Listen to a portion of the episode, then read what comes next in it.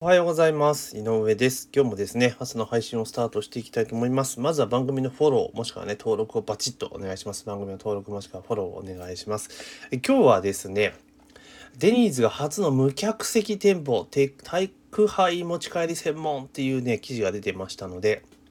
まあ、それについてですね、えーちょっとお話をしていきたいというふうに思っております。で、えーね、コロナの関係でですね、飲食店は大打撃を受けているわけなんですね。で、まあ、落ち着いてきたとは言いながらも、まだまだ感染者数とかね、発表して、まだまだメディアはちょっと煽っているので、まあちょっと飲食店はかなり厳しい状況は引き続き続いているという状況なんですが、まあそんな中でね、あの飲食店とかが生き残る活路、新たな売上源の活路として、テイクアウトだったりとか、まあ、ウーバーイーツとかね、出前館を使ったデリバリーっていうところをどんどんどん参入しているというところなんですね。で、そんな中で、まあ、デニーズが次の一手として、まあ、無客席店舗っていう、まあ、簡単に言えばテイクアウト専門店ですよね。お持ち帰り専門店を作りますよっていうところですね。で、お持ち帰り専門だと当然ね、店舗レイアウトもね、調理場だけで OK っていうところで、まあ面積も少ないし、あと少人数での対応、だから人件費もかか人員もね、そんなかからないというところで、まあ店舗のコスト3割程度と3割しか収まんねえんだっていうのが正直なところなんですけれども、まあそれから日替わり弁当とかでハンバーグやオムライス60種類のメニューを揃え、単身世帯を取り込みたい考えですというところなんですが、これね、私的には、多分うまくいかねえだろうなっていうふうにちょっと思ってます。うまくいかねえだろうなって言い方したらすごい良くないんですけれども、あの、なんていうのかな。これやっちゃうと、デニーズ自体がなくなっちゃうんじゃないですかっていうのはちょっと思ったりするんですね。で、それどういうことかというと、要は、例えば個人のちっちゃいお,、えーお店とかでね、多店舗展開してないようなところが、お店の営業ね、していく中で、まあ席数が足らないとかね、そういう事情の中で、テイクアウトとかデリバリーとかするのは全然 OK なんですが、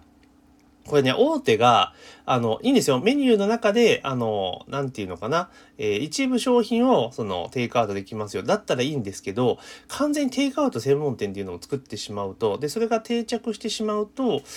そもそも店行く理由っていうのがなくなってしまったりとかするんですよね。まあ、デニーズって関西が最近、関西ないので最近行ってないのでどうなってるかわかんないですけれども、まあそういったことが起こるというところと、じゃあそもそも、そもそもですよ、デリバリーで、デニーズ頼むかっちゅう話なんですよね。うん。デニーズのファミレス頼むかっちゅう話なんですよ。で、以前の言う、例えばガストが、えーデリバリー成功した理由っていうのはね、ガストスカイラークルーが成功した理由っていうのは、あの、彼らが始めた時っていうのは、あの、あれなんですよ。あの、そもそも、ウーバーイーツもなければ出前館もない時代に自前で作ったわけですよね。だから、あの、ファミレスの、まあ、低価格帯のファミレスの、えー食事がですね、えーお弁当としてゲットできるっていうところで、利便性が高かったので、ある意味定着したというところがあるんですよ。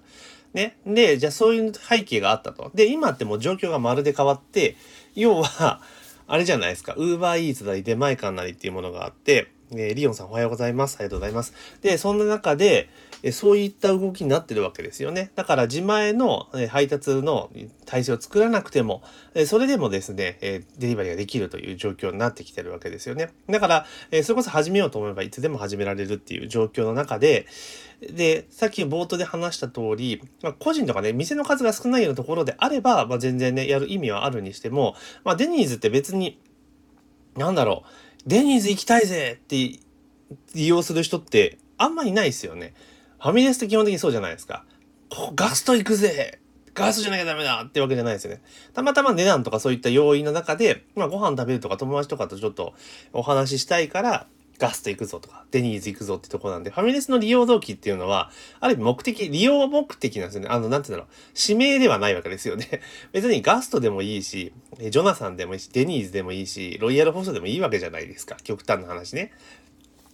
サイゼリアだっていいわけですよ。だからその中で、じゃあ自分たちがちょっと使う目的、単純に食事なのか何なのかっていうことによって若干微妙なさじ加減があるわけであって、必ずしもデニーズを頼むってこと、え作り行くってことではないわけですよね。で、じゃあこのテイデニーズのテイクアウトがどうなのかっていうと、おそらくは、あの、なんだろう、いろんなバラエティファミレスのいいとこってバラエティが飛んでいるから、まあいろいろ頼めるよねっていうところなんですけれども、これね、まあ以前であれば、まあそこ頼めば、頼む人いろんな人全員のね、なんか要望を答えられるぞってみたいなのがあったんだけれども、今、ウーバーイーツって、あれですよね、なんか複数注文とかもできるじゃないですか。だからそのメニューがいっぱいあるぞと、いろんな種類があるぞと、いろんな種類かいろんなジャンルがあるぞっていうのは必ずしも優位性ではないわけですよね。ってなった時に、わざわざデニーズ、出前頼む時にデニーズから頼むかっていう話なんですよね。うん。だから、むしろこういうファミリーレス、大手のファミリーレストランとかで客席ダイニングが持っているところっていうのは、もちろん、あの、一部宅配するとかいうのはありなんだけれども、この、宅配とかテイクアウト専門店っていうのを、その同じ屋号で作ってしまうっていうのは非常にリスキーかなっていうところはありますよね。だってお店行く理由がなくなっちゃうわけですから。もちろんこれ別業態の別名、別業態ですか？別名の別ブランドとかでやるんだったらいいんですけども、同じデニーズって冠を作っちゃう、使っちゃうと、まあ、かなりね、後々ちょっと大変なんじゃないかなと個人的には思いますよね。だって、ファミレスで買おう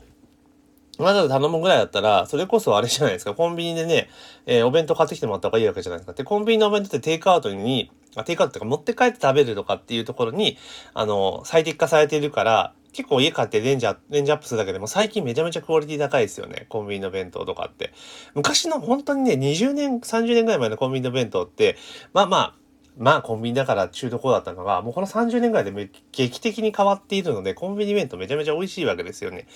しかも、この、なんだろう、スーパー、スーパーじゃないや、えー、ファミレスとかね、例えば宅配とかデリバリーとかした時よりも当然安く、えー、買えるわけですよね。で、その時そことやっぱバッティングするわけですよ。競合するときに、じゃあ、あえてデニーズ頼むかっていう話なんですよね。だから、大手チェーンが結構軒並みウーバーイーツ始まって、ウーバーイーツのエリアになってから、どんどんどんどんウーバーイーツ導入しているんですけれども、それって必ずしもプラスになってんかなっていうのはちょっと正直思ったりはします。もちろん、一定数の呪文、えー、入るけれども、あくまでもプラスアルファでしかなくて、それをメインにするのは、ちょっとしんどいんじゃないかなと、個人的には思っています。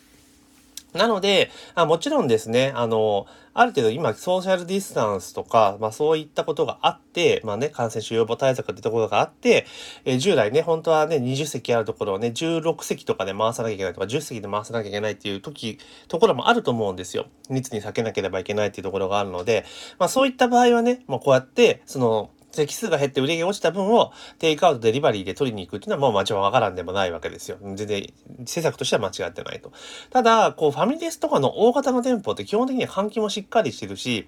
まあ、席間もそれなりに離れてるわけじゃないですか。で、パーテーションとか切ったりなんだかんだしたら、席数ってそんな減らしてないですよね。ファミレス見てるや、言ってみればわかると思うんですけど。ってなった時に、いや、必ずしもそこまでやらんでもいいんじゃないかと。むしろ、その、その場所を貸しているっていう発想に切り替えていかないと、逆にもう生き残れないんじゃないかな、というふうに思いますよね。だからファミレスで単に食事を提供しているっていうところではなくて、もう場所を貸してるんだぞと。だからスタバ的発想ですよね。うん。っていうところに転換していって、食事もしてもらうけれども、なんか談笑してもらうっていうような感じの、まあ、ものに切り替えて、位置づけをちょっと定義づけを変えていくっていうことをしていかないと、まあ、生き残れないのかな。で、それができないのであれば、もうテイクアウトとかそういうので、ね、寄せるっていうことになっていくと、もうそのて、本当にね、ファミレスみたいな存続っていうもの自体が、じゃあ、そもそも怪しくなってくるんじゃないかなと、個人的には思います。どうなるかわかんないですよ。だけど、私の中ではこういうなんか大手今までファミレスでやってきてブランド築いているところがあえてその店舗で無店無無客席にはテイクアウトデリバリー専門店ですよね。それを作る意味ってあるのかなっていうのが正直ありますね。だから別ブランドでやるなら全然いいんですよ。うん、デニーズって看板出さないで、セブンアイ・ホールディングスが、あの、テイクアウトお持ち帰りに特化した、あの、ファミレス的な業態をスタートさせますだったらいいんですけれども、まあそうじゃないと、デニーズって言い方しちゃうと、まあデニーズのお客さん食われてしまうってこともあるので、まあこれ結構難しいんじゃないかなというふうに思いますよね。うん。だからファミレスの足が遠のいてるっていうのはもちろんコロナの影響はあるにせよ、まあそれ以外のとこも当然あるわけなので、まあそういったところをうまく対応して業態転換をしていった方がいいかなというところなんですよね。だから単純に食事を提供するだけではなくて、もうちょっと一歩進んでいろいろ考えていけばいいのかなと。だって米田コーヒーとかって結構大型の店舗であってもうまくいってるわけですよね。だからファミレスって同じようなロケーションにいっぱい道があって、店舗があってロードサイドとかね。で、あの、駐車場とかも持ってるわけじゃないですか。だからそこら辺をうまく最適化していけば、まだまだ活路って個人的にはあると思うんですけどね。だって郊外型のカフェが絶対お客さん入ってるわけですから、それを考えればね、やりようはあるというところはあるかな。だから安易にこうテイクアウトデリバリー専門店っていうところに走るのはあんまりよろしくないんじゃないかなと個人的には思いますけどね。結果そのメインの、えこれはあくまで私の試験ですけれども、えデニーズとかそういったところっていうのが、えー、どんどんどん衰退していってしまうんじゃないかなと。要は、無客店舗で食われれていきつつも、だけど無客席、要はテイクアウトデリバリー専門店っていうのは、その、テイクアウトデリバリー専門店同士の中の競争には勝つほどの優位性はないんじゃないかなと、えー、個人的には思ったりします。というところでですね、今日は、